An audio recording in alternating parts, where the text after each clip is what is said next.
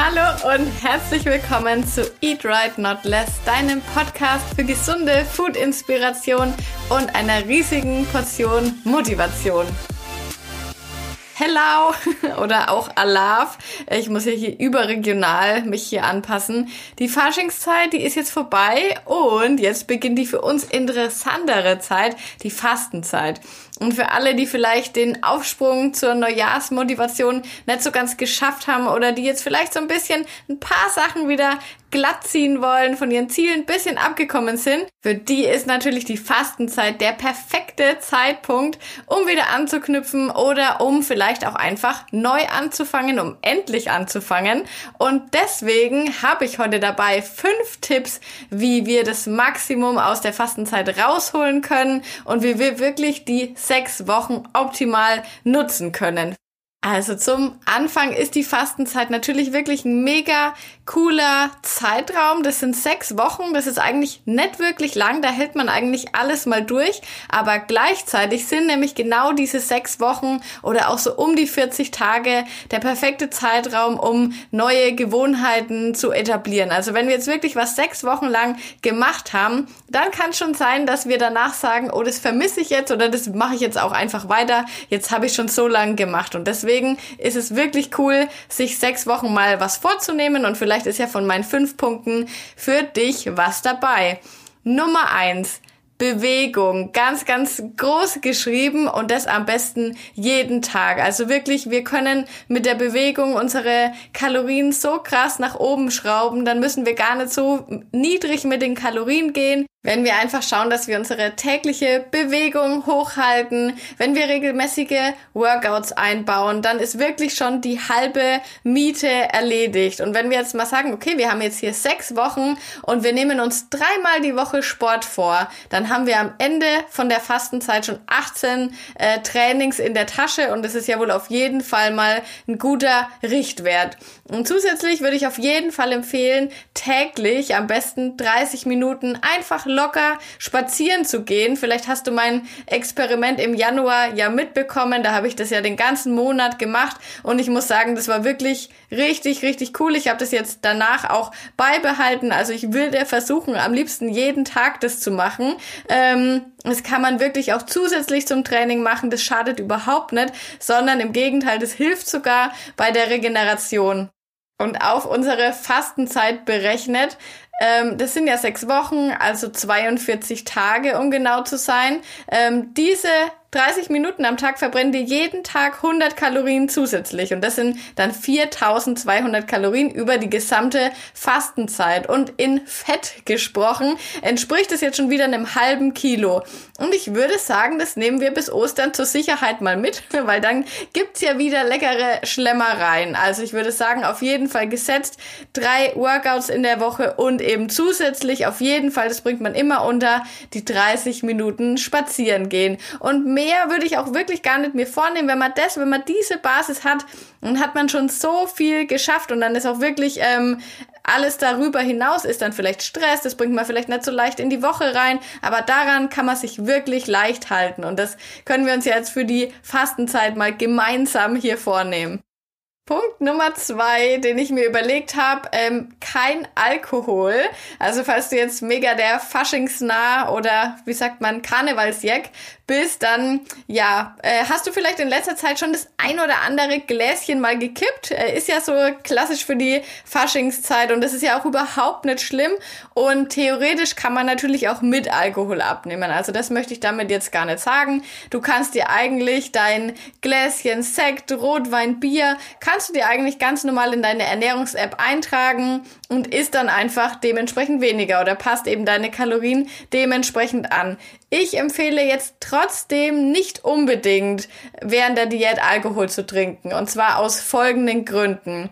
Also zum einen ist es natürlich so klar, man kann sich das einberechnen, man kann auch in der Diät Alkohol trinken und trotzdem abnehmen. Aber es ist ja auch so, in der Diät sind wir ja im Kaloriendefizit. Also wir geben unserem Körper ja eigentlich schon weniger, als er braucht, weil er ja abbauen soll, also abnehmen. Das finde ich dann immer ein bisschen komisch, wenn man dann seinem Körper halt eigentlich eh schon zu wenig gibt und das, was er dann eben kriegt, ist halt Alkohol. Also damit kann er jetzt nicht eigentlich wirklich nichts anfangen, sondern das ist ja eigentlich tatsächlich schon für ihn Gift und deswegen würde ich versuchen, meinen Körper beim Abnehmen einfach optimal zu unterstützen und da gehört jetzt vielleicht Alkohol nicht unbedingt dazu.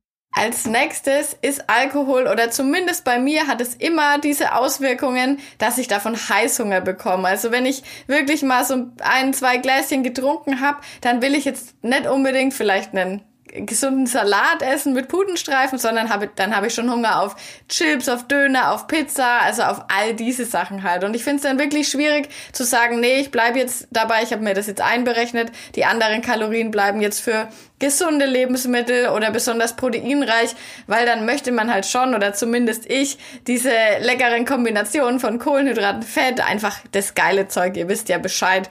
Ähm, und ähm, Alkohol verschlechtert ja auf jeden Fall den Schlaf. Das ist mein dritter Punkt, warum ich das nicht unbedingt empfehle. Also klar, man denkt immer, man schläft wie ein Stein und man liegt vielleicht auch da wie ein Stein, aber äh, man schläft einfach mit Alkohol nicht wirklich gut.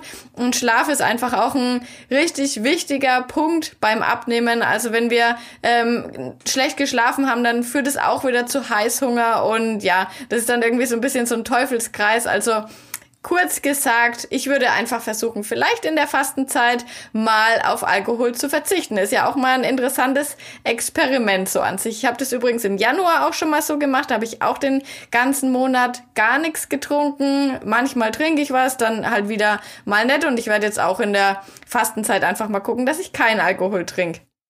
Meine dritte Idee für die Fastenzeit ist, dass wir vielleicht ein bisschen weg von zu stark verarbeiteten Lebensmitteln gehen. Und ähm, vielleicht war das ja so seit Neujahr, da warst du ganz richtig motiviert, hast gedacht, okay, ich streiche jetzt alles raus, ich ernähre mich jetzt nur noch gesund.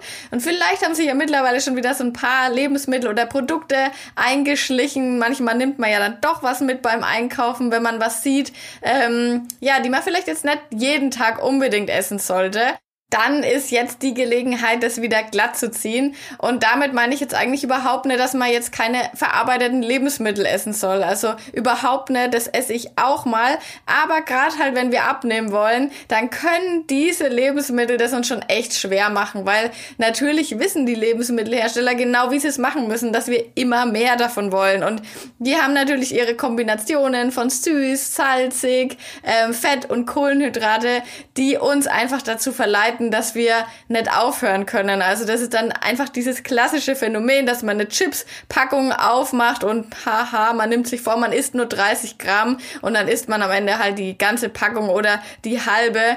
Wir können einfach davon schwer aufhören und ich glaube, man kann sich das auch immer verbildlichen, weil an Brokkoli oder an Salat hat sich wahrscheinlich noch niemand übergessen, überessen. Wie heißt denn das? Ich denke, ihr wisst, was ich meine. Aber an Chips und Süßigkeiten schätze ich mal schon, dass wahrscheinlich jeder mal schon mal auf dem Sofa gelegen war und sich den Bauch gehalten hat, weil er eben doch ein bisschen mehr gegessen hat, als er eigentlich wollte. Und deswegen wäre mein Tipp, dass wir einfach mal gucken, okay, wo kann ich im Kühlschrank bisschen aufräumen? Was äh, verbrauche ich jetzt noch? Was verschenke ich vielleicht? Was gebe ich den Kollegen? Und was hat jetzt in der Fastenzeit vielleicht nicht täglich Platz in meiner Ernährung? Punkt Nummer vier ist in der Fastenzeit vielleicht tatsächlich wirklich mal zu fasten. Und du weißt ja, dass ich ein riesiger Fan vom Intermittent Fasting bin. Da habe ich ja auch in der letzten Folge schon drüber gesprochen. Und ich selber habe mir jetzt im Februar ein kleines Experiment auferlegt und ich teste gerade das Alternate Day Fasting. Und das bedeutet, dass man wirklich einen Tag komplett mal fastet. Und jetzt schrillen bestimmt schon deine Alarmglocken und du denkst, was, Steph, spinnst du?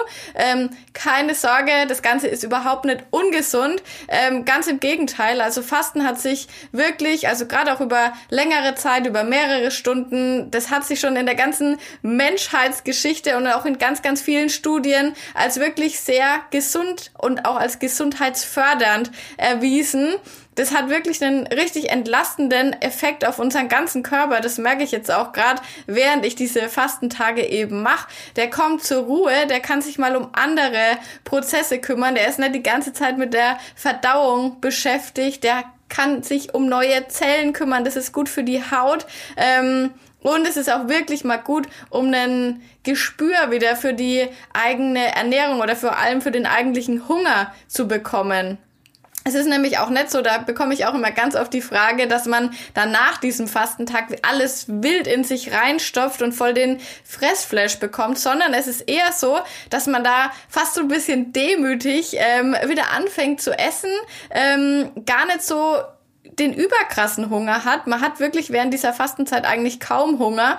Ähm, ja, und dann wirklich mal wieder in sich reinhört und merkt, okay, krass, ich esse eigentlich voll oft, obwohl ich gar nicht wirklich riesigen Hunger habe. Und ähm, ja, also man ist dann wirklich viel bewusster, auch hinsichtlich Fokus, Konzentration ehrlich gesagt, gerade wo ich jetzt hier die Folge einspreche, habe ich auch einen Fastentag. Also mir geht's wirklich richtig gut damit und vielleicht hat ja der eine oder andere Lust, mal so einen Tag zu testen. Aber kleiner Disclaimer, das Fasten ist natürlich nicht zu empfehlen für Personen mit Essstörungen, mit Perso äh, für Personen, die Hormonprobleme haben, für Schwangere oder falls irgendwelche Krankheiten vorliegen, dann würde ich das natürlich auf jeden Fall mal mit dem Arzt absprechen. Aber falls euch das Fasten interessiert, dann äh, mache ich darüber gerne noch mal eine extra Folge. Schreibt mir da gerne mal auf Instagram eure Meinung dazu.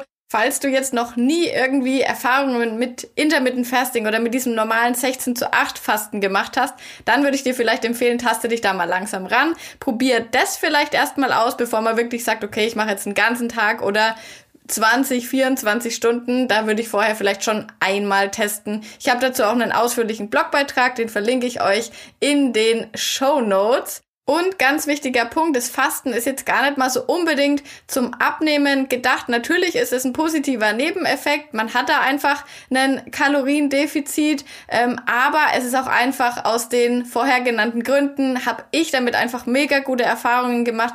Eben dieses verbesserte Hunger bzw. Sättigungsgefühl. Also wenn man damit Probleme hat, dann kann so ein Fastentag wirklich Wunder bewirken.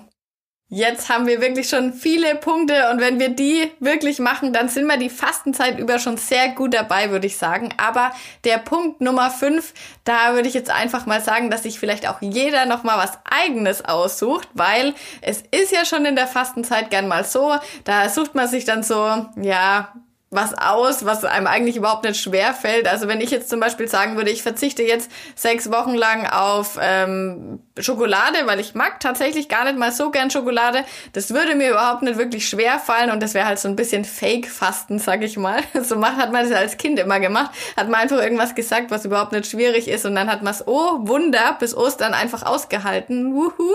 Ähm, und jetzt ist die Aufgabe, wir suchen uns jetzt wirklich was aus, was uns tatsächlich ein bisschen schwer fällt oder wo wir halt schon gern eigentlich dran arbeiten wollen. Und da ist ja jetzt die Fastenzeit dafür perfekt. Wie gesagt, die sechs Wochen sind genau so ein Zeitraum, wo man eigentlich neue Gewohnheiten verinnerlicht. Zum Beispiel könnte das sein, wenn wir jetzt sagen, okay, ich trinke eigentlich nie genug, dann guck wirklich die ganze Fastenzeit, dass du jeden Tag auf deine ähm, zwei bis drei Liter kommst oder dass du auf jeden Fall genug trinkst. So als Richtwert kann man sich das so hernehmen. 40 Milliliter pro Kilogramm Körpergewicht. Das kannst du dir ja mal ausrechnen. Ähm, und dann guck einfach, dass du das die Fastenzeit einhältst. Oder ein großer Kryptonit, den ich habe, ist natürlich das Handy. Das liegt natürlich einerseits daran, dass ich halt einfach, dass es mein Job ist.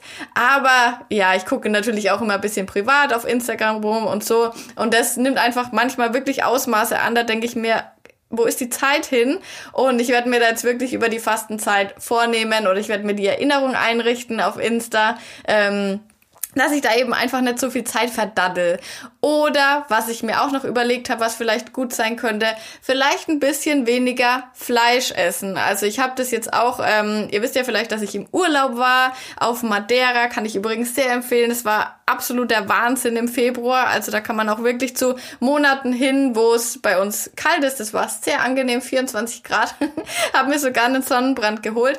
Aber was ich sagen muss, als äh, Veganer oder Vegetarier muss man da vielleicht nicht unbedingt hin oder ist es, also muss man schon hin, da gibt's mega geiles Obst und so, aber es ist ein bisschen schwierig, es gibt sehr, sehr, sehr viel Fleisch. Ähm, das war bei uns im Hotel nämlich auch so. Und ich habe echt jetzt im Februar viel Fleisch gegessen und da möchte ich jetzt ähm, drauf achten, dass ich vielleicht in der Fastenzeit das auf jeden Fall reduziere. Und ihr wisst ja sowieso mein Credo, lieber weniger Fleisch und dafür ein richtig, richtig gutes, wo man genau genau weiß, wo es herkommt. Ähm, ich weiß, jeder kauft immer beim Metzger um die Ecke. Trotzdem gibt's das günstige Discounterfleisch. Vielleicht dann wirklich mal drauf schauen und vielleicht einfach nichts im Discounter mitnehmen. Kein Fleisch, keine Wurst und so weiter.